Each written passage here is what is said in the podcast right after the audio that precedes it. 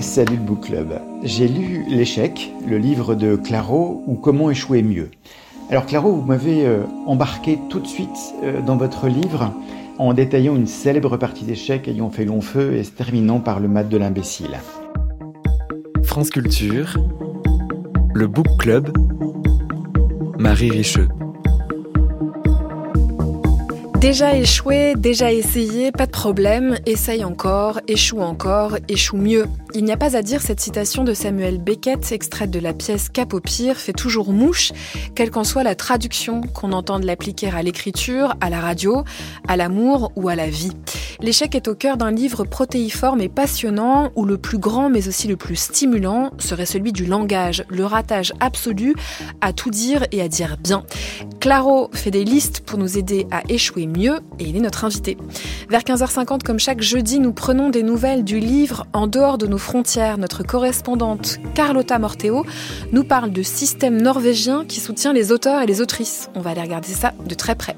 Et en fin d'émission, ce sont les livres qu'on regarde de près. On y cherche toujours de la musique. C'est évidemment le grand jeu des pages musicales. Installez-vous pour une heure. Bienvenue à toutes et à tous dans le Book Club. Bonjour Claro. Bonjour. L'échec, comment échouer mieux apparu dans la collection Les Grands Mots aux éditions Autrement? On va en parler dans un petit instant, mais ici tout commence par un questionnaire de lecture. D'habitude, c'est où avez-vous appris à lire, quand, avec qui, est-ce que vous en souvenez, est-ce qu'il y a des photos de vous avec un livre, est-ce que vous avez des livres sur votre table de chevet? Mais là, j'ai envie d'aller presque droit au but et droit au chapitre 9, parce que c'est comme un cadeau que vous nous faites, Claro, avec ce livre-là. Euh, il y a tout un chapitre magnifiquement consacré, en fait, Beaucoup de chapitres sont consacrés à la lecture, mais celui-ci peut-être plus précisément à l'énigme de l'apprentissage de la lecture, à déplier l'idée que vous ne savez pas lire. Alors, peut-être on part de là, ou alors vous voulez nous raconter comment vous avez appris à lire? Non, je peux dire que un des premiers livres que, que j'ai lu et qui m'a beaucoup troublé, euh, c'était les Malices de Plic et Ploc. Et c'était signé d'un monsieur qui signait euh, Christophe, qui en fait s'appelait Colomb. C'est pour ça qu'il signait Christophe. Bonne blague. Qui est plus connu parce que c'est lui qui a fait euh, La famille Fenouillard, Le sapeur Camembert. Et euh, c'est un livre que j'aimais beaucoup, mais surtout j'étais très troublé parce que comme il signait Christophe et que Christophe est mon prénom, j'avais une espèce d'illusion euh, très étrange en fait que c'était moi qui avais écrit le livre puisqu'il était signé de mon nom et, et, je pense mais très sincèrement que entre guillemets ma vocation d'écrivain euh, vient de là, de dire c'est possible d'avoir un livre euh, signé de votre nom. Voilà. C'est à quel âge? Oh, c'est entre 0 et 20. Ok, ça va, la, la, la fourchette est assez grande. Ouais. Est-ce que vous avez été entre 0 et 20 ans plutôt un lecteur assidu, un lecteur vorace, un lecteur vagabond? Euh, vagabond vorace, ouais, je pense, ouais, j'ai beaucoup lu, ouais. C'est-à-dire? Bah, Je lisais tout, en fait. Euh, j'ai même fait une chose un peu idiote, euh, c'est-à-dire de commencer à prendre les livres à la bibliothèque par ordre alphabétique. Et après, j'ai découvert qu'il y avait un type qui faisait, un personnage qui fait ça dans, dans La nausée euh, de Sartre. Et voilà, j'ai lu beaucoup de choses, beaucoup de polars, beaucoup de science-fiction. Euh... Ordre alphabétique des titres ou des, ou des auteurs et autrices? D'auteurs, Des auteurs, ouais, c'était vraiment la bibliothèque. Et j'aimais vraiment ça. Et du coup, j'ai une culture euh, qui est assez confuse, mais euh, très bigarrée. Dans ce chapitre 9, vous dites, il y a une énigme dans l'apprentissage de la lecture. C'est quoi cette énigme? Elle tient en quoi? Eh ben, l'énigme justement, c'est que c'est, tellement le contraire de, de, on va dire du, du dire, puisque c'est de l'écrire, et qu'on, arrive en lecture, on, on, peut très bien lire une phrase et on y arrive tout à fait, et ne pas du tout comprendre le sens. Euh, moi, j'ai connu ça évidemment quand je me suis mis à l'anglais. Évidemment, il y a des tas de termes que que vous comprenez pas, et vous finissez par les deviner. Donc déjà, je trouvais ça absolument extraordinaire qu'on puisse deviner le sens d'un mot pris euh, dans une syntaxe, mais c'est à peu près la même chose euh, en, français. On peut lire Balzac ou Proust, et puis il y a un mot qu'on croit comprendre, mais on voit qu'il a un autre sens. Donc là, on entre dans une autre dimension où la littérature vous dit, ben voilà, on faut réapprendre à lire complètement. Quand vous dites je ne sais pas lire, c'est pareil. Est-ce qu'on peut vous demander de déplier un peu, Claro? Ça veut dire quoi ne pas savoir lire pour vous? Bah, c'est-à-dire que si je commence, euh, voilà, si je commence la, la recherche du temps perdu, euh, je sais lire le français, mais je ne sais pas lire le Proust. Donc pour moi, je j'entre dans une nouvelle langue et je me dis que voilà, quand il utilise le mot temps, ben je ne sais pas encore euh, ce qui met derrière. Quand il utilise le mot recherche non plus, euh, dormir, euh, insomnie, etc. Et donc je me dis, je ne pars pas avec des présupposés sur le sens des mots, mais essaye de comprendre comment lui il les il les nourrit de l'intérieur. C'est encore aujourd'hui aussi euh, concret, voire radical. Vous commencez toutes vos lectures, Claro, comme un analphabète, comme un illettré? Ouais, un peu comme un idiot faulknerien. Hein. Mm. C'est pas une méthode non plus, et c'est pas non plus euh, hyper naturel. Mais j'essaye vraiment de me dire, voilà, je vais, c'est comme si j'allais apprendre l'italien ou l'espagnol à chaque fois. D'ailleurs, euh, il me semble, j'espère qu'on grille pas trop de cartouches sur la conversation qui concerne votre livre, mais puisque vous citez l'idiot faulknerien et la manière dont vous aimez en tant que lecteur euh, être accueilli ou non accueilli dans des textes qui vous résistent. Mmh. Euh, il y a, je pense à plusieurs ouvertures de textes de Faulkner qui, en effet, pourraient paraître nous fiches dehors. Mmh. Qu'est-ce qui se joue pour vous dans un appétit de lecture de textes qui semblent vous dire bouge de là? Bah, moi, j'aime bien que ça résiste parce que ça veut dire qu'il faut pas non plus euh, foncer euh, dans le texte comme comme pour défoncer une porte. Il faut faut continuer. Il faut laisser passer comme ça des, des grandes zones d'ombre ou des côtés euh, labyrinthiques. Et à force, euh, et à force, il y a des choses qui vont s'ouvrir, mais tout ne s'ouvrira pas. Et c'est ce que je dis et répète souvent, c'est qu'il faut qu'un texte conserve des zones d'ombre parce que on ne peut arriver à les éclairer finalement que au bout de plusieurs années en ayant euh, voilà comme vécu des choses qui permettent de, de comprendre euh, ben, le, le sous-entendu le sous-écrit du texte. Est-ce que vous avez une table de chevet? Euh, oui. Est-ce qu'il y a des livres dessus? Euh, oui il y en a toujours pas mal ouais ils ont un statut particulier ceux qui sont là? Alors il y a, y a, ceux euh, que je me promets de lire et euh, que je ne touche pas parce que je ne sais pas pourquoi. Vous savez, tout le monde a des livres comme ça qu'on qu'on met en attente et puis ça peut. Ça peut et ça c'est table de chevet pour vous. Voilà, ça peut durer des années. Et puis après, voilà. J'aime bien moi les en lire 10 en même temps. Quoi. Je trouve ça rigolo. Donc il y a ceux qui sont en attente. Ouais. Et les autres sur la table de chevet, ils ont quoi comme statut? Des passagers ouais. provisoires. Et c'est qui en ce moment, par exemple? Euh, Alors là, je suis en train de lire un livre de, de Daniel Fano, euh, un poète que je connaissais pas du tout, euh, qui est belge, qui est publié en, en, Flammarion dans la collection Poésie, qui est très étonnant. Euh, et je suis en train de finir un recueil de poèmes absolument incroyable d'une femme qui s'appelle Solmaz Sharif, qui s'appelle Douane, publié aux éditions Une, qui avait déjà fait un précédent livre qui s'appelait Mire. Et euh, c'est une poétesse absolument incroyable, voilà. Oui, vous dites combien est-ce que vous revenez comme ça dans un temps euh, euh, répétitif, même euh, difficile à trouver à la lecture de la poésie, Claro, comme comme c'est un territoire que vous arpentez beaucoup. Vous les trouvez en librairie, on vous les envoie. Vous êtes quoi comme vous êtes un lecteur chanceux Comment est-ce que vous allez vers les livres? Alors, à l'époque où j'étais chroniqueur au Monde, c'est vrai que je recevais beaucoup de livres, mais bon, du moment où vous n'êtes plus chroniqueur au livre, vous, vous recevez, vous recevez moins de livres. Beaucoup moins de livres. Non, mais il y a beaucoup de, de petits éditeurs euh, qui m'envoient leurs livres. Euh, donc, qui dit petits éditeurs dit souvent éditeurs de, de poésie, parce qu'ils savent que voilà, je m'intéresse un peu à, à, des choses des fois plus confidentielles. Et puis voilà, bah, je vais en librairie, euh, je regarde sur les réseaux, euh, je voilà, je me renseigne. Mais c'est vaste pour les gens se renseigner. C'est quand même c'est intéressant de savoir comment vous vous renseignez. Ben en fait, il y a, y a, quelque chose de très euh, physique et sensuel dans un livre. C'est-à-dire, vous l'ouvrez, vous lisez quelques lignes et vous sentez si euh, si, si ça va entrer en vous ou pas. Ou alors des fois vous vous trompez complètement, hein, mais euh, mais voilà, j'aime bien. Euh, c'est pas le quatrième de couverture hein, qui va me renseigner, hein, mais c'est vraiment de picorer quelques pages. lignes comme mmh. ça. Et, euh, et c'est vrai que souvent c'est ça marche, c'est ça.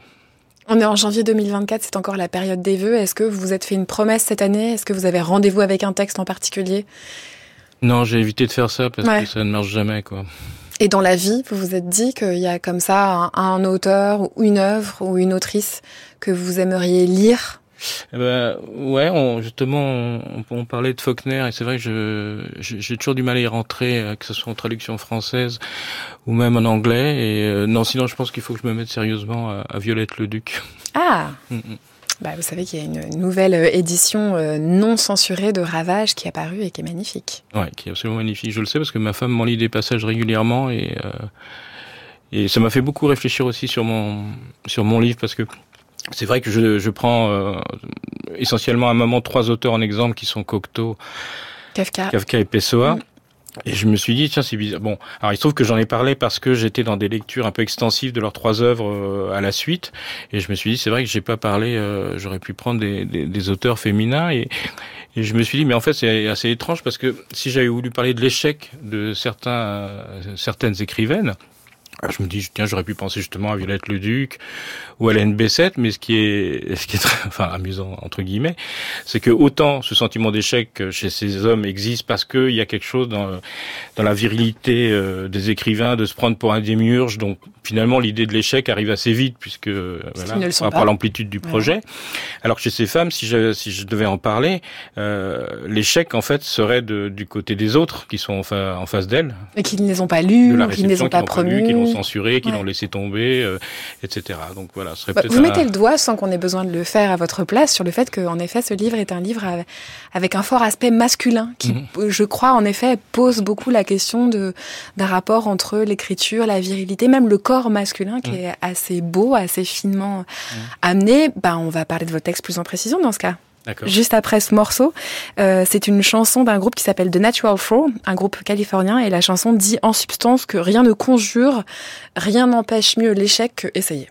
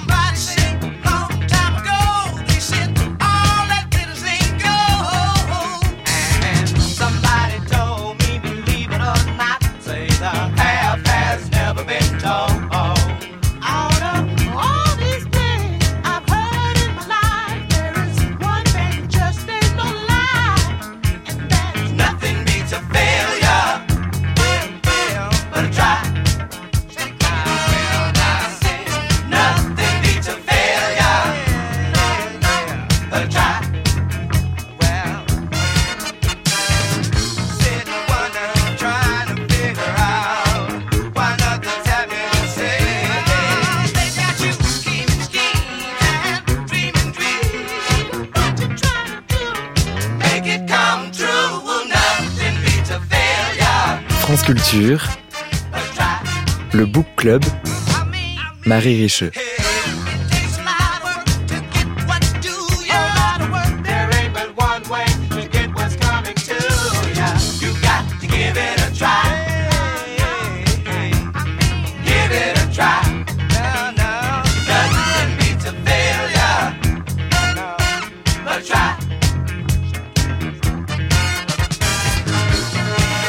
L'échec est un mur, on ne le traverse pas, on ne l'escalade pas, on ne le renverse pas en faisant pression dessus avec la tête, ce qui reste de la tête.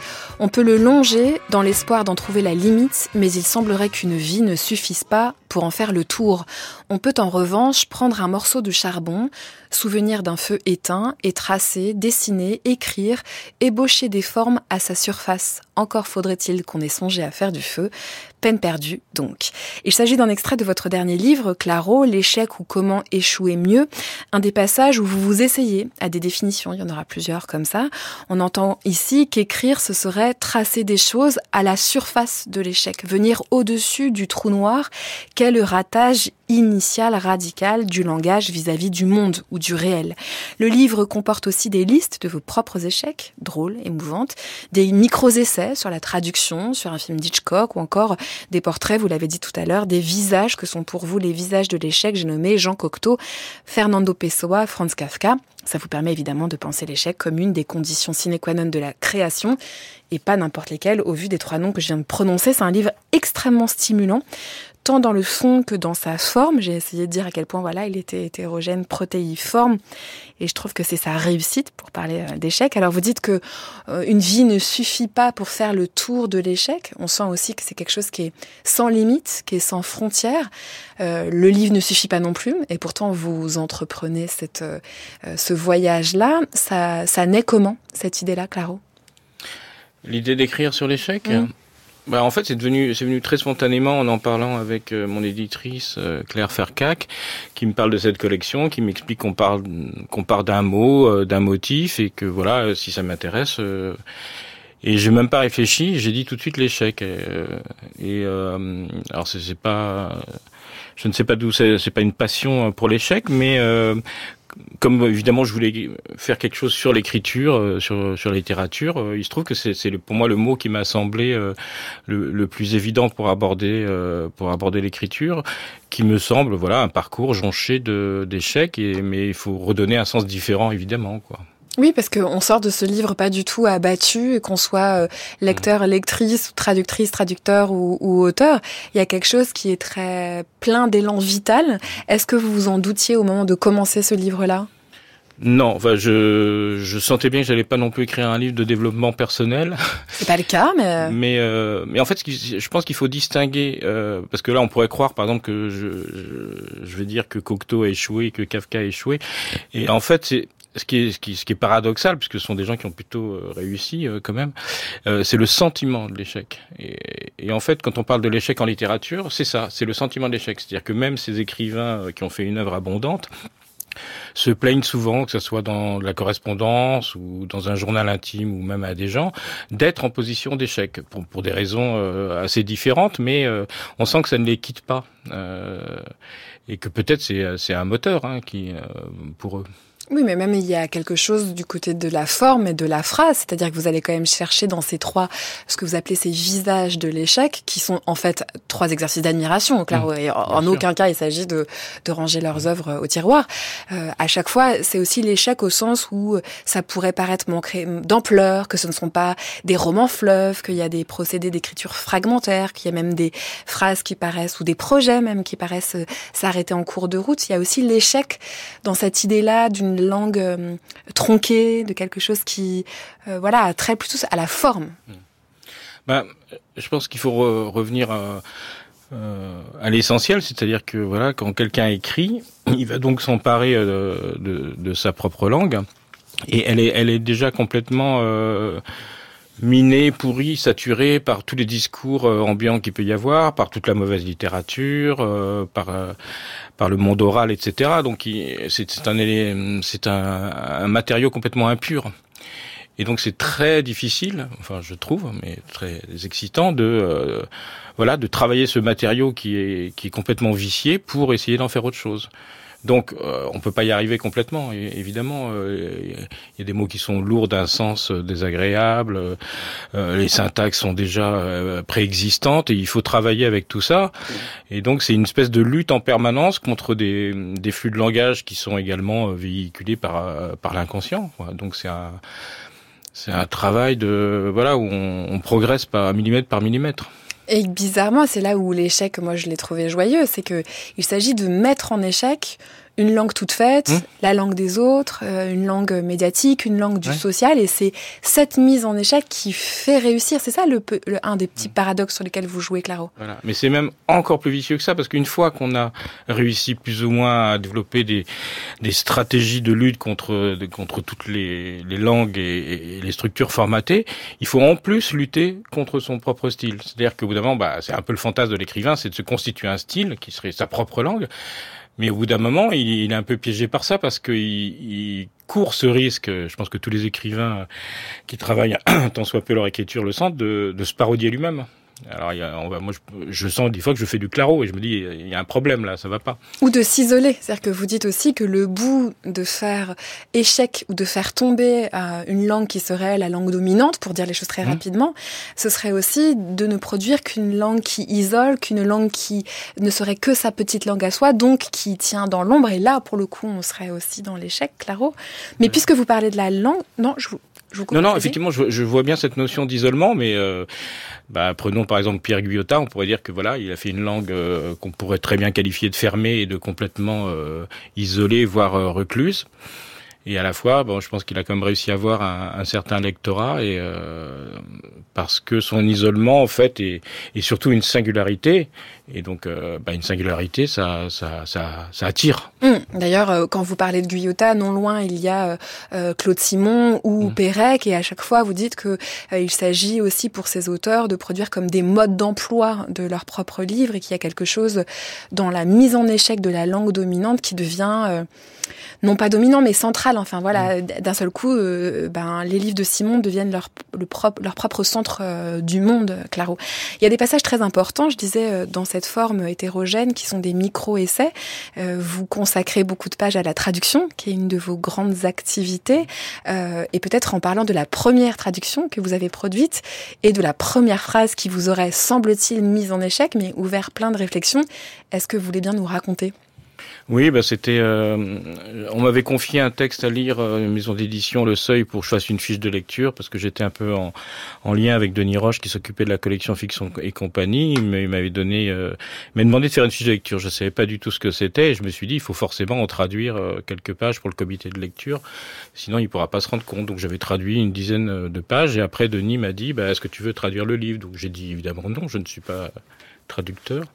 Il m'a dit oui, mais enfin bon, réfléchis, prends l'été. J'ai pris l'été, puis en fait, je me suis aperçu que eh ben, traduire, c'est, je faisais exactement la même chose que quand j'écrivais. Hein. J'avais déjà publié un livre à l'époque, c'est-à-dire que voilà, je me mets de mon clavier et je tape des phrases en français, et que donc si je devenais traducteur, ben, j'allais juste continuer à écrire en français. Donc vous avez dit oui Donc j'ai dit oui et, voilà. Euh, bon après on s'aperçoit très vite quand même qu'on gagne un peu plus sa vie en traduisant qu'en écrivant, donc euh, c'est parfait, ça laisse euh, une, autonomie et surtout qu'on continue à devenir écrivain quand on traduit. Il y a quelque chose qui, qui s'ouvre en effet dans le langage. Donc, on prend un exemple un peu précis. Mmh. This is about water. Voilà, c'est mmh. ce premier problème que, que, que vous propose ce texte-là. Claro, qu'est-ce que vous en faites? Pourquoi c'est difficile? Pourquoi vous le résolvez? Et qu'est-ce que vous tirez de cette résolution en traduction? Bah, c'est vrai que c'était c'était c'était c'était assez incroyable parce que c'était ma première traduction. Le livre s'appelle Kilomètre zéro, donc on part vraiment d'une borne et les tout premiers mots, euh, j'achoppe tout de suite parce que it is about, je, je vois it is about water, je vois pas du tout comment le traduire. Et donc là, en fait, j'entre simplement dans, dans, le secret de la traduction, qui est que euh, il va falloir trouver une solution.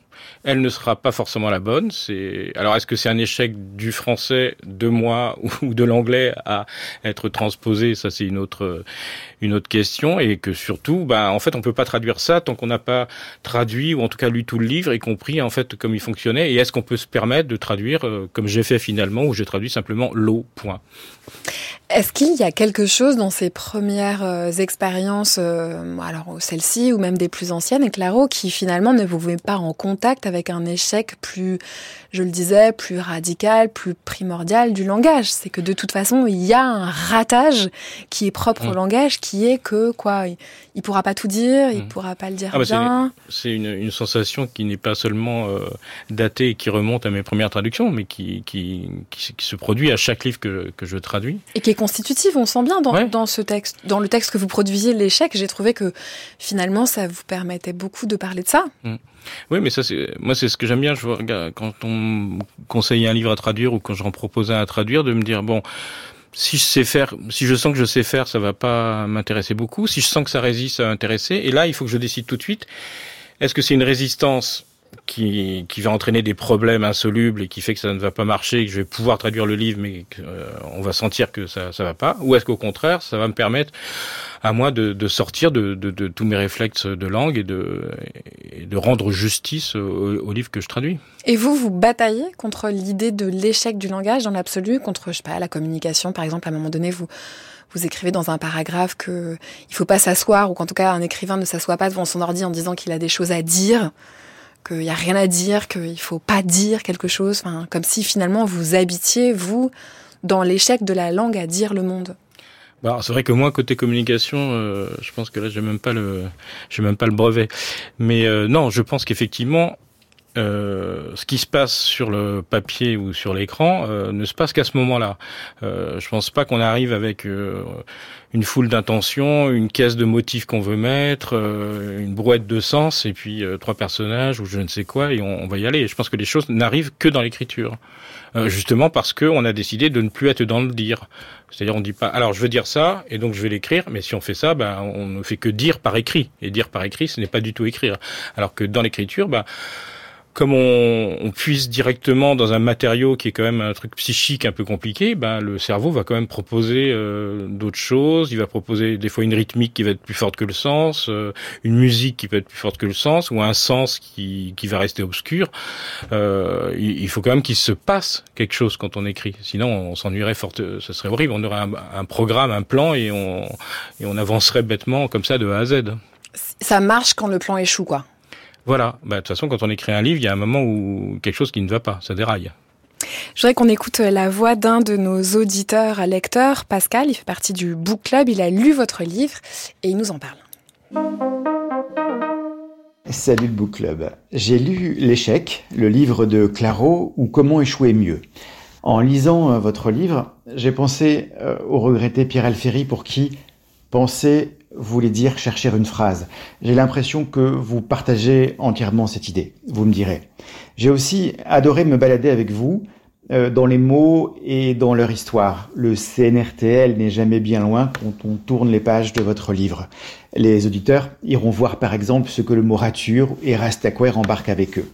Je voulais vous demander, Claro, euh, quelle était la nécessité de ce livre aujourd'hui, maintenant, dans votre carrière, à ce moment-là de votre euh, vie dans le monde des lettres. Merci. Eh ben merci à vous, Pascal, pour euh, ces remarques et ces questions. Vous voulez prendre les choses dans l'ordre, euh, Claro? Peut-être la question, la, dernière, la, la, nécessité. Vous disiez tout à l'heure, bon, j'accepte la proposition d'une éditrice. En refermant le livre, je me suis dit que c'était autre chose qu'un type ayant accepté une proposition d'une éditrice. Mais ce qui est intéressant, euh, c'est qu'en fait, on, voilà, on, on, peut avoir comme écrivain peut-être un programme, euh, des livres qu'on veut faire, etc. Et puis il y a toujours des, des moments où ce qui est intéressant, c'est de faire des pas de côté euh, qui peuvent se produire justement quand on vous propose euh, quand il y a une proposition voilà qui vient de l'extérieur, qui vient d'un éditeur, qui est un peu particulière, etc. Et euh, je me suis toujours aperçu parce que j'ai dû faire peut-être sur une trentaine de livres, peut-être quatre cinq livres comme ça, qui, qui, a priori ne venaient pas de moi, qui étaient plutôt des suggestions euh, d'éditeurs, que c'était euh, des pas de côté très importants et qui allaient permettre de, de faire comme des charnières et, et peut-être me permettre euh, d'aller ailleurs parce que voilà ça venait pas de moi donc dans un premier temps on y va peut-être un peu plus décontracté avec moins de pression même s'il peut y avoir des délais. Et en fait, ça modifie plein de choses parce que on, voilà, on est appelé à faire des choses très différentes. Moi, j'avais jamais écrit euh, euh d'essais entre guillemets. J'avais déjà fait des critiques littéraires, des choses comme ça, mais de, de petits formats. Et du coup, je me suis retrouvé embarqué euh, à une vitesse euh, assez vertigineuse dans, dans ce livre où vraiment je, tout, pas que tout coulait, mais en tout cas, je, très vite, j'ai senti l'architecture du livre. Et voilà. Et je pense que ça va. Je me rendrai compte, peut-être pas demain, mais dans quelques mois, quelques années, que ce livre m'a permis de, de, passer à autre chose. Qu'est-ce qui vous a surpris, par exemple, dans l'écriture? Qu'est-ce que, sur quoi vous êtes tombé? À quoi vous ne vous attendiez pas? Euh, à quoi je ne m'attendais pas, je sais pas. Je, je sais qu'à un moment, quand même, j'ai senti qu'il y avait une qu'il y avait une influence dans la façon dont je brassais euh, des concepts, des idées ou des motifs, et qui venaient de, de, très loin et qui venaient de ma lecture de de l'Anti-Oedipe et de Mille Plateaux. Ah oui, de Deleuze Il y a parfois chez chez Deleuze et Guattari cette façon très décontractée euh, de faire un peu le mariole, euh, alors qu'ils sont en train de brasser des concepts très intéressants, et, et ça m'a aidé justement pour trouver à la fois une traiter quelque chose de sérieux, mais avec une forme d'aisance, euh, voilà, syntaxique. Ils arrivent d'ailleurs, ils sont cités, de même que sont, cités, oui, pas mal, de, pas mal d'auteurs et d'autrices, pas mal d'auteurs en fait, en vrai quand même, Claro. Mais c'est vrai que parfois ça arrive de manière un peu drôle. Vous dites euh, vite du Baudelaire ou, ou, mm. vite du Kafka. Enfin, on vous sent assez décontracté en fait dans la dans la structure, dans l'accès à vous-même, dans la pensée à la littérature, comme si en fait aller au plus près de ce qui foire, de ce qui rate, de ce qui échoue, était presque libérateur. Oui, mais parce que tous ces auteurs euh, que, que, que, je, que je convoque, un peu comme on peut convoquer aussi euh, des fantômes, enfin ils sont pas tous morts non plus, mais c'est voilà, c'est comme parfois des, des antidotes. Il n'y a pas besoin de faire une longue transition euh, académique en disant nous pouvons nous reporter à l'œuvre de Mathieu Bénézé pour machin. C'est hop, il faut qu'ils arrivent comme ça et ça passe ou ça casse. En quoi justement c'est un des noms qui est important? Moi, je trouve que c'est un des noms vers lequel on a envie de se ruer tout de suite en librairie pour aller le lire. En quoi l'œuvre de Mathieu Bénézet et peut-être son œuvre poétique vous a servi pour penser l'échec, pour justement écrire votre propre euh, livre là-dessus? Ah, parce que c'est un Mathieu Bénézet, c'est un poète quand même très très, euh, je crois qu'on peut dire noir, obscur, euh, torturé, euh, compliqué, que, j'ai découvert assez récemment, d'ailleurs grâce à l'édition que, que Yves Dimano en a fait chez Flammarion, où on a vraiment un corpus énorme. Et il y a quelque chose chez lui de alors de désespéré, de désespérant et qui baigne justement dans cette notion d'échec. Enfin, il entre en il entre en poésie vaincue. Mais voilà, après c'est un Par qui, par quoi? Je pense par le, le l'horreur, l'horreur de la langue quelque part, qu'il ressent en lui, qu'il arrive dans voilà, la langue, elle est déjà usée, piétinée. Enfin, c'est en tout cas l'impression qu'il a. Mais il veut continuer à avancer en vaincu. bon, il y a une forme de masochisme et de, aussi de complaisance peut-être chez Bénézet, mais qui est hyper touchante. Mais en la réveillant, du coup, parce que en fait, tous ces auteurs euh, dont vous dites qu'ils baignent dans ou bien le sentiment d'échec ou bien l'idée de l'échec, ce sont tout de même des personnes qui écrivent, mmh. qui écrivent bien, dont l'œuvre est reconnue. Mmh. Et donc, en fait, ils n'échouent pas. Euh, mmh. Claro, il y a quelque chose qui se transforme.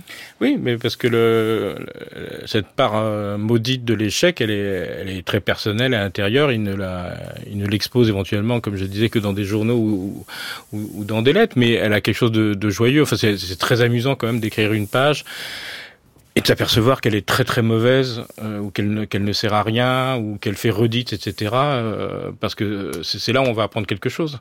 Et on va se dire que bah en fait cette page il vaudrait mieux la supprimer ou la mettre ailleurs ou plein de choses etc parce qu'il faut raisonner sur euh, sur la structure d'un livre. Il faut pas juste savoir si elle est c'est un peu comme au cinéma où vous êtes appelé à couper des scènes mais qui sont pas parce qu'elles sont mauvaises mais parce que ça ça va pas dans l'équilibre euh, et dans la durée euh, du film. Bon, bah, le film, on y viendra dans un instant. Euh, je disais, le livre, il prend plein de formes différentes. C'est comme un grand montage, des petits essais, euh, une fiction, dont on parlera peut-être, l'histoire du pont, euh, des réflexions et puis des listes. On va écouter une compilation de la liste de vos échecs.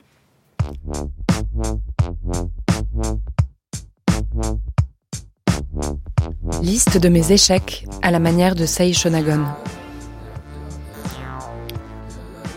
Entretenir les amitiés avec un soin de jardinier. Monter une crème chantilly avec de la crème fleurette, mais c'est normal. Retenir le sens du mot anglais obnoxious. Assister à l'enterrement de mon père. Faire un créneau d'un mouvement fluide. Prononcer le verbe gérer sans avoir de haut cœur. Passer un coup de fil. Même si l'expression passer un coup de fil n'est pas sans susciter mon admiration ne pas brûler la chandelle par les deux bouts, dans la mesure où j'ai l'impression que chaque bout a droit à ma considération. Lire jusqu'au bout un manuscrit comportant à la fois les mots mort doré et résilience. Brûler des livres, même des mauvais livres, même des très mauvais livres, même un livre de Welbeck.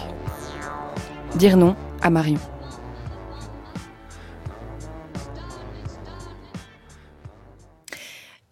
Une des listes pardon, de, vos échecs, euh, Claro, lues par euh, Oriane Delacroix, on les a compilés aussi pour faire entendre la différence de registre. On a plutôt été vers des échecs euh, assez courts. Il y a d'autres échecs qui sont un peu plus longuement exposés. Est-ce que vous vous attendiez à y mettre un petit peu de votre personne de cette manière-là?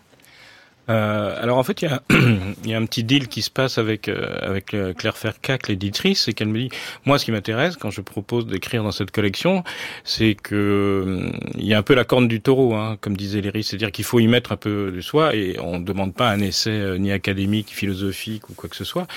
Il faut au bout d'un moment se, faut, faut entrer dans le risqué, quoi. Hmm. Voilà.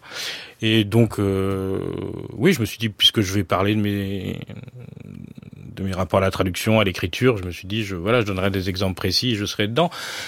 Et puis en fait, euh, très vite, c'est venu qu'il fallait peut-être aller un petit peu, euh, un petit peu plus loin, euh, voir la corne de taureau d'un peu plus près, même si ça reste ludique, etc. Mais pas que. Oui, ça prend la forme donc de ces fameuses listes que voilà qu'établissait Sei Shonagon avec ces choses mmh. vues. Et donc on passe de choses qui peuvent être drôles, apparemment anodines, de faire monter une crème chantilly avec de la crème fleurette, à des choses très courtes mais qu'on imagine insondables, aller à l'enterrement de votre Mm. père, euh, dire non à Marion. Euh, il y a comme ça, euh, voilà des. Alors dire non à Marion, c'est pas insondable. Hein, c'est une règle d'or. Hein. Ok, d'accord. Bon, ok, il faut pas dire non. Il faut pas dire non. Ok. en tout cas, ça ouvre comme ça aussi des fenêtres sur des choses peut-être plus intimes. est-ce que vous avez l'impression que ça renseigne le reste ou inversement? C'est-à-dire, est-ce que nous, on traverse ces listes d'échecs, voilà, et mm. puis ensuite, tout de suite après, on entre dans un peut-être un chapitre plus théorique sur l'œuvre de Fernando Pessoa. Comment ça dialogue? Comment vous avez imaginé le montage? Le côte à côte, Claro euh, je sais pas, je me suis dit que c'est euh, c'est quelque chose peut-être de désinhibant de, pouvoir euh, comme ça, comme on, comme jetterait des les jeux d'une carte sur une table, de voilà, d'en montrer quelques-unes et de dire bah moi aussi, voilà, j'ai des échecs. Certains sont absolument euh, anecdotiques et risibles, d'autres peuvent effectivement comme on le disait, être être plus lourd, et que c'est surtout ça permet des respirations. Euh, parce que je voulais, je voulais pas faire un livre monobloc. Euh, je voulais que ça soit un peu comme un patchwork euh, et que ça soit un peu au, lecteur lectrice de de pas trouver le mode d'emploi, mais de, de comprendre le jeu, bah, voilà, parce qu'il y a une espèce de petite nouvelle qui est découpée, il y a une espèce d'analyse un peu bizarre de, de vertigo. On y vient. Et voilà, c'est les modalités, c'est un livre à géométrie variable. Il y a, il y a ces différentes sortes d'exercices, un peu comme du yoga. Justement, vous parlez de cette euh, nouvelle, c'est une incursion dans la fiction, ça s'appelle l'histoire euh, du pont. Hmm. C'est ça? Non Ou Le Pont, Histoire d'un échec. Le Pont, Histoire d'un échec. Euh, est-ce que vous voulez bien nous en dire un mot, Claro, et nous dire comme, comme ça, qu'est-ce que ça égrène, puisqu'on on, trouve comme plusieurs épisodes hmm. de, ce, de ce pont? Bah D'abord, je suis un peu obligé de le reconnaître, c'est un, un clin d'œil à mon propre échec, parce que c'est un roman que j'avais commencé et je m'apercevais que j'arrivais pas à le finir, etc. Donc je me suis dit, je vais, je vais le mettre à l'intérieur, voilà, comme, comme preuve d'un échec, sans avoir besoin de l'habiller en expliquant tout ça, et en essayant quand même de le finir, et en m'apercevant que lui-même traite de l'échec. Et c'était aussi pour faire les parallèles entre euh, la chute et l'échec, voilà, qui, a, qui est aussi un motif qui revient, enfin, dans pas mal de mes livres, mais aussi dans celui-ci, puisque l'histoire de la chute est importante aussi. Euh, le verbe faillir, notamment. Dans, Vertigo. Et après, euh, effectivement, le lecteur peut se demander qu'est-ce que cette nouvelle vient faire là. Euh, ou pas. Ou pas. Et en tout cas, bon bah, il, peut ou ne pas la lire et il peut en avoir ou pas du plaisir. Alors, qu'est-ce qui se passe dans ce pont-là? Je pense que c'est intéressant de dire ce qui se passe. face à quelle situation extrême se, se trouve le narrateur ben, en fait, je peux pas parce que j'ai un truc que je déteste, c'est raconter les histoires, l'histoire du livre. Alors raconter une image.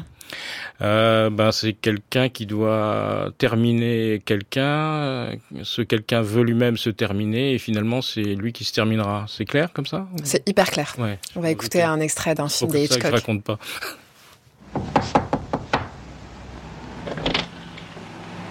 Oui, qu'est-ce que c'est? Je voudrais vous demander quelque chose. D'abord, qui êtes-vous? Mon nom est John Ferguson. Vous êtes un gars de chez Gallup Oh non. Non, je voulais seulement vous demander si par Vous habitez l'hôtel Non, non, je vous ai vu y pénétrer et alors... Oui, oui, je vous vois venir. Vous avez un sacré toupet de me suivre comme ça dans l'hôtel et de monter dans ma chambre. Mais vous perdez votre temps, laissez-moi tranquille. je vous en prie, écoutez-moi un instant. N'insistez pas ou je me mets à. Non, je n'ai pas de mauvaise intention, mademoiselle, je vous le jure. Laissez-moi vous parler. Je vous en prie. Rien qu'un instant. À propos de quoi? De vous. De moi Parce que vous me rappelez quelqu'un. Celle-là, on me l'a servi aussi. Je vous rappelle une femme que vous aimiez plus que tout au monde et qui vous a lâché pour un autre gars. Et que vous ne cessez de pleurer depuis ce temps-là. Et dès que vous m'avez vu, vous vous êtes senti chaviré, hein? Vous n'êtes pas loin de la vérité. Moi, il y a assez de boniment. Ça va comme ça. Permettez-moi d'entrer.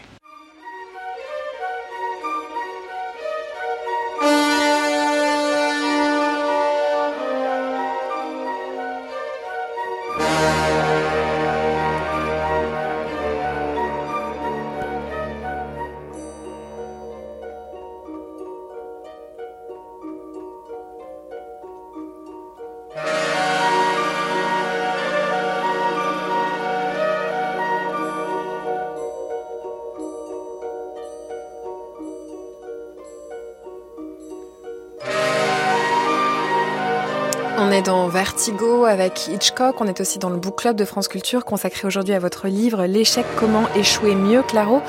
Pourquoi Hitchcock, avec ce film-là, vous semble réaliser un parfait film de l'échec? Bah Parce qu'il y a quelque chose d'assez amusant.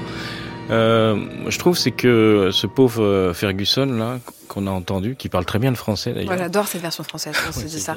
C'était bien fait à l'époque. Euh, il essaye en permanence de, de boire et il y a toujours quelque chose qui l'empêche dans le film de boire. C'est enfin, le film lui-même qui l'empêche de boire.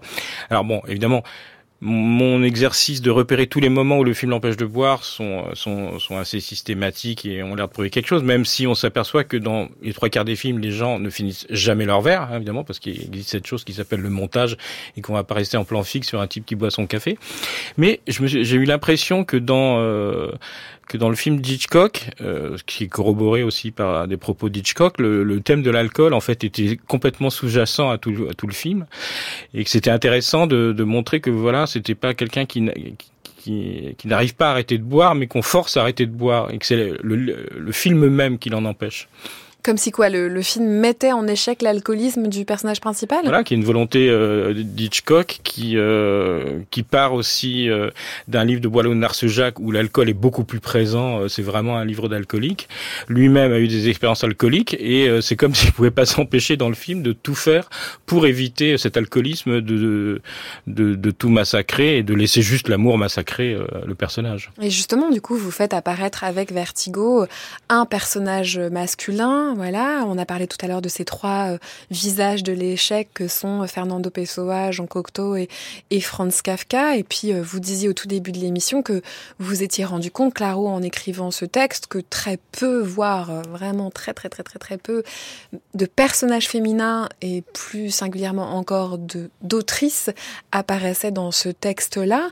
Euh, il me semble qu'il y a quelque chose de l'échec masculin qui mmh. existe dans ce livre-là. Est-ce que vous sauriez dire en quoi et, comment ça vous est apparu à vous? Bah, je pense déjà qu'il y a ce, de ma part, il y a forcément un réflexe d'homme qui, qui pense tout de suite à des écrivains euh, masculins, hein, parce qu'on a été un peu formaté comme ça.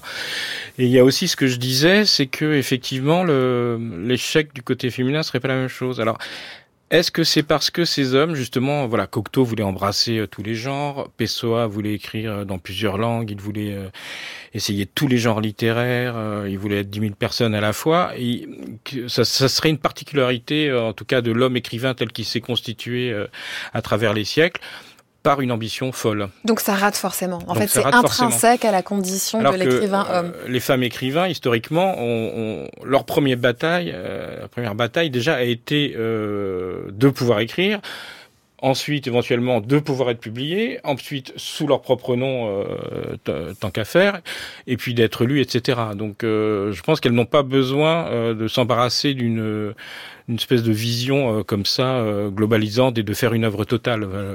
Leur problème est ailleurs. Et donc c'est tiré par les cheveux de dire que ce serait aussi un livre non pas que sur la condition de l'homme écrivain, mais de la condition virile, que de toute façon c'est un ratage, que ça aussi ce serait voué à l'échec? Alors en plus, sur, quand même sur les exemples, entre, si on prend la vie euh, sexuelle euh, de Kafka et de Pessoa, je pense qu'on a quand même affaire à deux, euh, à, à, deux puceaux à long terme, donc c'est quand même assez inquiétant. Euh, bon, moi, moi je suis pas psychanalyste ou psychiatre, donc j'allais pas non plus ouais, me lancer dans, dans une analyse. Il y avait un rapport entre quand même ce, ce, ce rapport étrange que qu'ils ont eu tous les deux euh, euh, avec des femmes, mais euh, c'est sûr que oui, il y a quelque chose de très masculin dans dans leur impuissant presque. Je vous laisse ce terme. Non, mais l'échec comme ça, comme une impuissance. Enfin, je le, je le relie pas nécessairement à, la sexualité, même si vous vous empêchez pas, Claro, de parler de sexualité dans ce mmh. texte-là, mais comme s'il y avait aussi quelque chose lié à une impuissance, une impuissance de, de, de, de se relier au tout, d'être mmh. démurge, de tout produire, de tout maîtriser, que ça, c'était voué à l'échec. Mais alors, c'est peut-être parce qu'ils sont, euh, on va continuer à filer la métaphore, euh, espèce d'éjaculateur précoce de l'écriture. Mmh. C'est-à-dire que leur franchement, vous l'avez filé la métaphore presque, non? Je sais pas, je l'ai pas inventé. Ouais, ouais, ouais. Bah, mais... dans l'analyse que vous faites du fragment et d'une phrase qui ne va pas jusqu'au bout, et enfin. Ouais, parce que leur jouissance vient du, du moment où ils sentent cette. Euh cette jouissance de d'inspiration, d'écriture, etc. Mais ça les embête d'aller jusqu'au bout. Enfin, Kafka, ça, ça l'embête. Après, il va dire que c'est parce que les voisins font du bruit ou que son père euh, remue des meubles ou quoi que ce soit. Pessoa, lui, il sait, il sait même plus pourquoi il, finit rien et même des fois, il ne commence rien. Il lui suffit d'imaginer une œuvre euh, parce qu'en fait, ils sont euh, leur plaisir est là-dedans, euh, un peu comme un je sais pas, un dragueur qui préfère draguer que, que de passer à l'acte. conclure. Mmh. D'ailleurs, vous parlez de, de, de, Walter Benjamin comme un homme de projet, mmh. comme un auteur de projet, c'est-à-dire euh, finalement se contentant de l'échec, ou en tout cas se contentant de la mmh. rêverie d'un livre, sans nécessairement avoir besoin de le, de le réaliser. Ouais, mais c'est une, c'est une condition tragique quand même. Pourquoi? Eh bien parce que on sent que euh, alors on, pourrait justifier ça parce qu'ils ont envie de toucher à tout, ils ont envie de tout faire, etc. et qu'ils sont un peu débordés par leur euh, leur ambition et leur euh, leur éparpillement. Et à la fois, je pense qu'intérieurement, il y a une impossibilité à conclure, une, une parce que ils ont trop intégré justement peut-être une l'essence de l'échec et qui de toute façon on peut pas venir à bout des choses, on peut pas venir à bout d'un livre, je ne sais pas. On avait envie justement dans ces mots qui ne vont pas jusqu'au bout de vous faire entendre ce moment de performance de Gerasim Luka de son fameux poème Passionnément.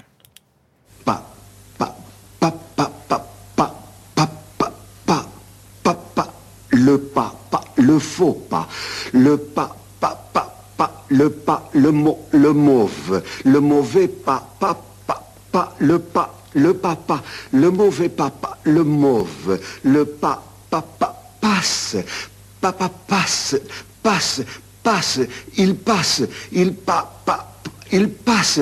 Le pas du pas du pape, du pape sur le pape du pas du passe.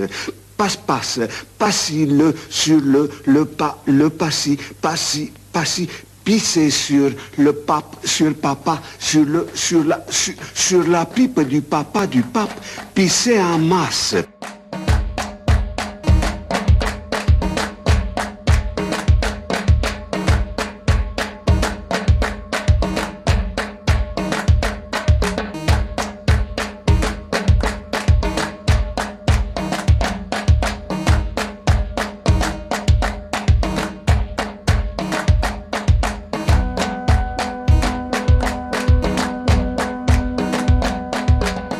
Sommes têtus. Le monde nous a tellement gavés de phrases toutes faites, de descriptions, de descriptions, de mots d'ordre, de conseils, de certitudes. Il nous a tellement roulés dans la farine des truismes que pour une fois, nous sommes secrètement heureux de nous casser les dents sur du sens. Enfin, le langage, telle cette chose en nous qui jamais ne se livre tout à fait, nous résiste comme l'autre nous résiste. Enfin, nous voilà devant des énoncés indécidables, des litanies en apparence impénétrables, des mots écorchés, des phrases articulées comme des colonnes vertébrales d'animaux disparus. Enfin, des choses obscures s'efforcent de nous faire signe par de l'obscurité et non par une fausse clarté. Et notre échec à les saisir, sans réfléchir, est une aubaine nous allons devoir apprendre à percoler dans le texte, à nous y dissoudre lentement, à lire à tâtons comme au temps de notre enfance, nu et tu.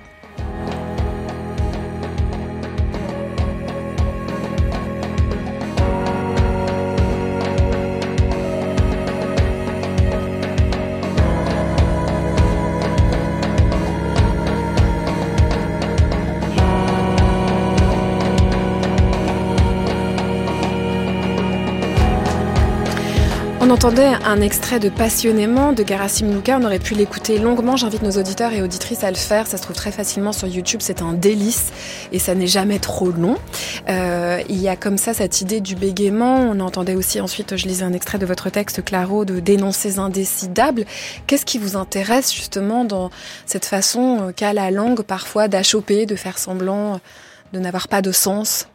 Bah, c'est fascinant parce que je, quand je lis un texte, je suis face, voilà, a priori je connais tous les mots, ou en tout cas je peux en trouver le sens, euh, je peux décortiquer la syntaxe, hein, j'ai tout le temps devant moi, euh, et pourtant, euh, alors ça peut être le cas de la poésie, mais ça peut être aussi le cas de la prose, évidemment.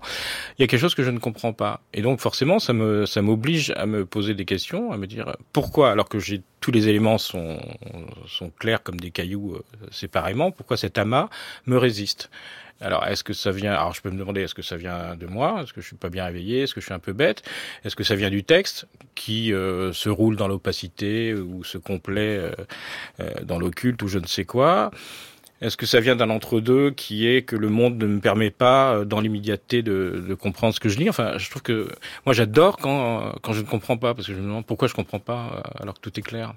Et donc là, ça demande un, un un travail euh, très particulier et qui et je pense que le seul travail à faire c'est de s'immerger dans le livre et de ne pas avoir peur de tout ce qu'on ne comprend pas euh, ce que je disais qu'il y ait des zones d'ombre euh, c'est pas du tout gênant au contraire mais dans cet extrait de, de, votre texte que je lisais, il y avait un enfin, comme si c'était rare. Comme si au final, c'est qui était aujourd'hui euh, célébré, c'était justement euh, la clarté, l'explicatif. Bah oui, comme on vit dans une ère de la communication euh, qui semble quand même réservée, euh, à, où on parle aux adultes comme à, comme à des enfants, où il faut que tout soit clair, tout soit explicité tout soit déplié. Euh, et la littérature, c'est pas du tout ça. La littérature, c'est l'art du, euh, ce que disait euh, Deleuze, de, contourner, de faire des détours. Euh, c'est l'art du pliage. C'est ce qu'on a vu avec, entendu avec Gerasim Lucas du, du bégaiement. Je trouve ça génial.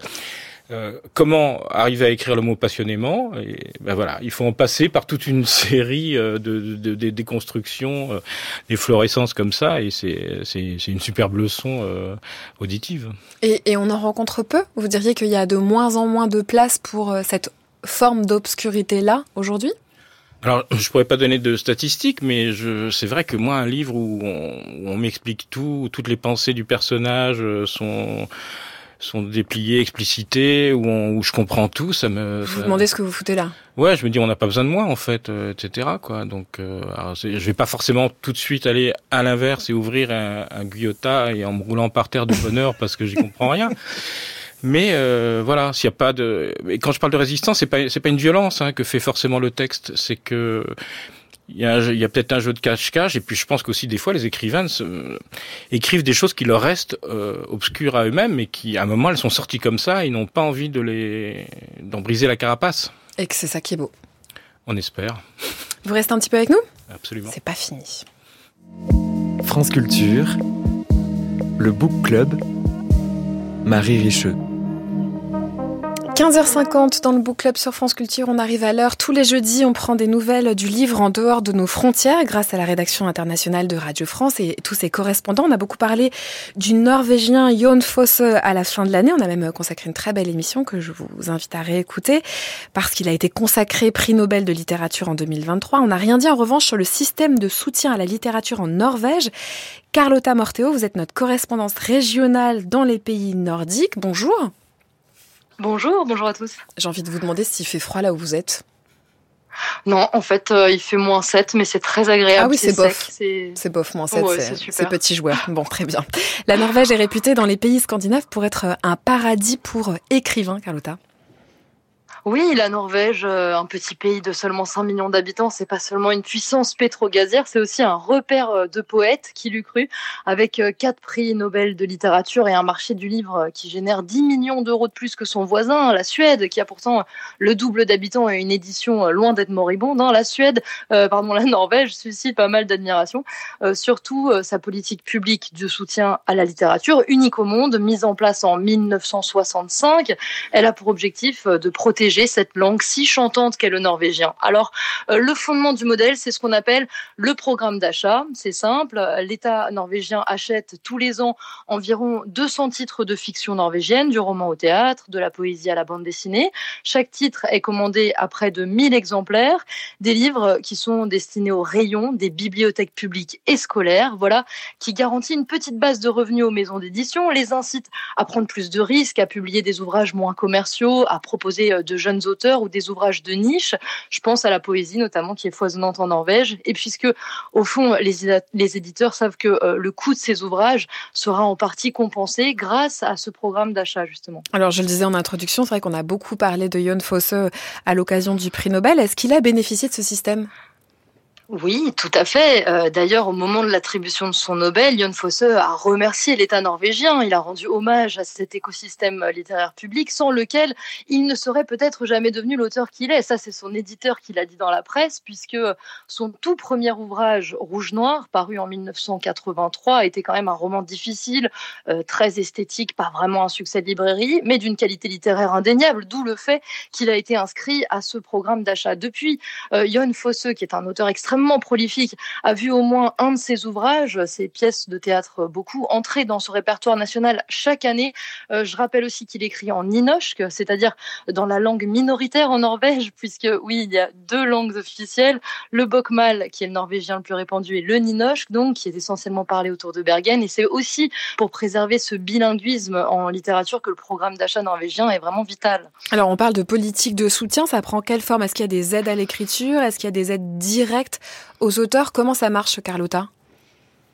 Oui, alors il y a de nombreuses bourses, euh, des résidences d'auteurs financées par l'État, une bonne dizaine de prix littéraires, le, prix euh, Brage, le prix Capellen, le Bokhandel-Prisen notamment. Mais il y a encore mieux, l'État norvégien verse un revenu aux auteurs dont les ouvrages sont sélectionnés via ce fameux programme d'achat. Sur le papier, euh, c'est une subvention qui va aux associations d'écrivains, aux syndicats, il y en a six pour la fiction. Ce sont eux qui versent cette paye à leurs membres, une paye qui s'ajoute bien sûr à leurs droits d'auteur, donc donc, et c'est un montant fixe, 97 000 couronnes par ouvrage sélectionné en 2023, c'est-à-dire 8 520 euros pour un roman, 7 680 euros pour un recueil de poésie. Pas mal.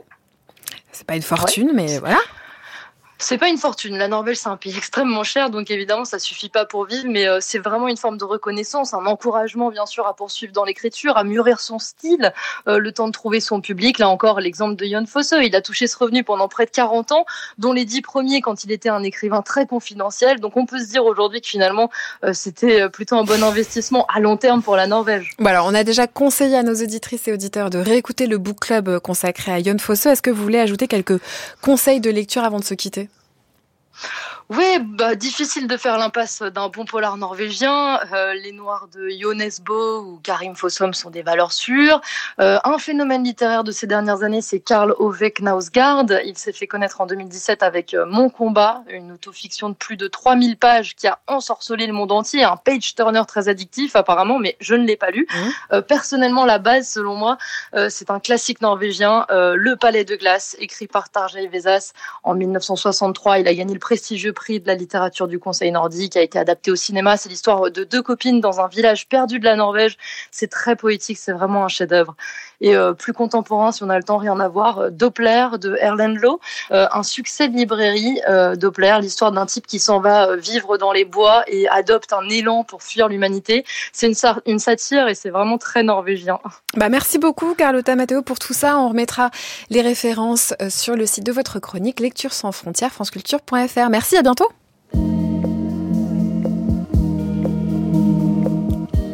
Et on revient vite parce que c'est l'heure de jouer au grand jeu des pages musicales. Claro, je ne sais pas si vous connaissez le grand jeu des pages musicales du Book Club. Quoi? Bon. Alors, il faut, quand vous êtes en train de lire, vous ou tous vos copains et copines, repérer l'évocation d'un air musical dans un livre, nous l'envoyer via le ou via Instagram. Vous êtes peut-être sur Instagram. Voilà, le book club, un petit DM. Et nous, on lit les extraits qui sont repérés par nos auditrices et auditeurs. Cette fois-ci, c'est Oriane qui a joué.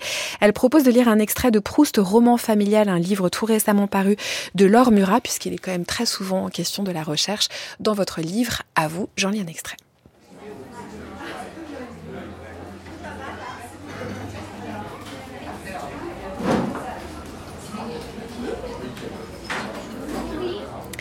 Bien avant de se rendre à l'hôtel Murat, Proust a assidûment fréquenté un autre salon, celui de Madeleine Lemaire, peintre des roses et personnalité du tout Paris, passé à la postérité pour avoir inspiré le personnage de Madame Verdurin.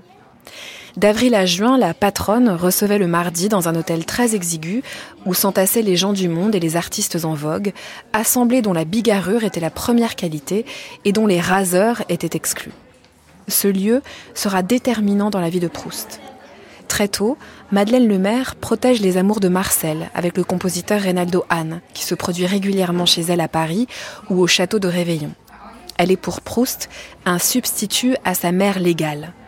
Il la nomme sa belle marraine et en 1896 lui confie les illustrations de son premier livre, Les plaisirs et les jours. En dehors de la famille, elle est de toutes les créatures vivantes celle qui a le plus fait pour moi, reconnaîtra plus tard l'écrivain, à une époque où leurs liens se sont quelque peu distendus.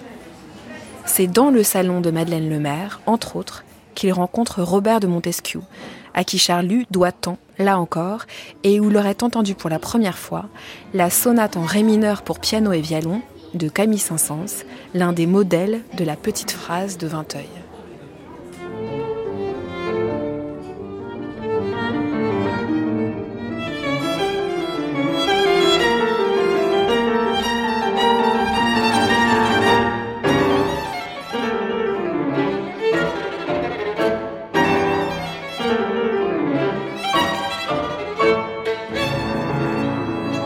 Merci beaucoup Claro d'avoir été avec nous. Merci. L'échec, comment échouer mieux, c'est le titre de ce livre paru dans la collection Les Grands Mots aux éditions Autrement.